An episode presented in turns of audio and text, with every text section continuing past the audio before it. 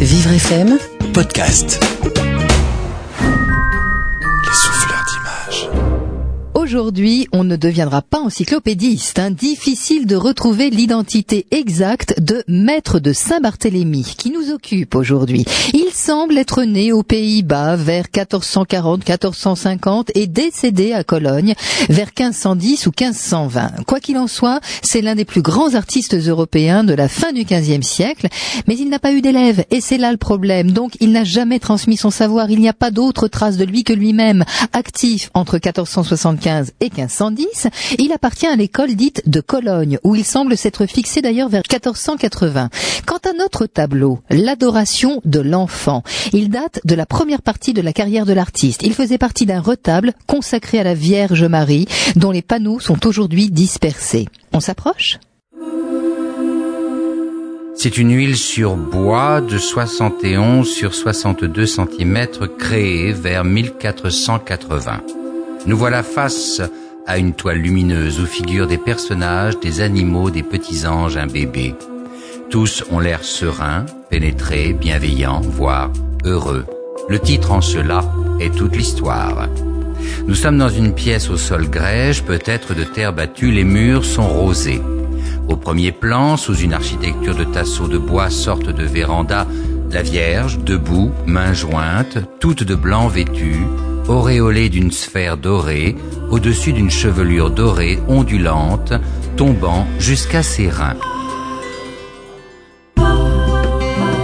Peu en retrait sur son épaule gauche, une femme richement habillée de pourpre et de doré tient ce qui peut être une cruche de vin, une chope, quoi qu'il en soit, refermée d'un couvercle métallique. Elle est coiffée d'un couvre-chef blanc dont le milieu, en pointe vers le haut, est doré. À la droite de la Vierge, un homme de foi qui semble bénir l'enfant posé sur un revers de la cape noire que la Vierge porte.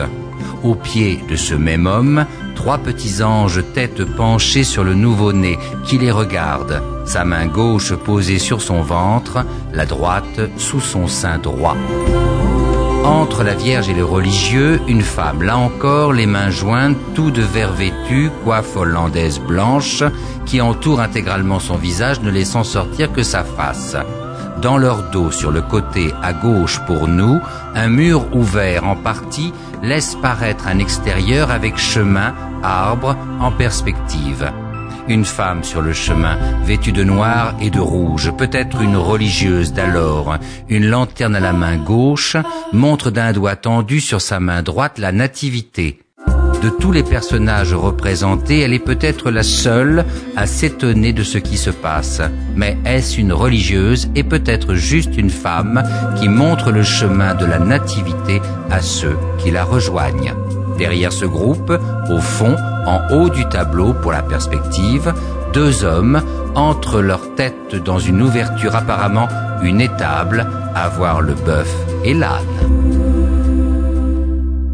Vous avez aimé l'adoration de l'enfant de Maître Saint-Barthélemy?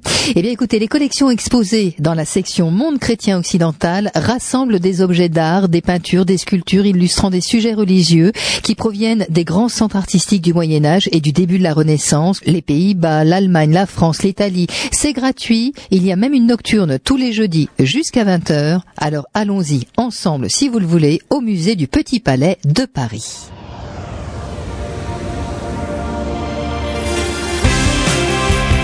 Vivre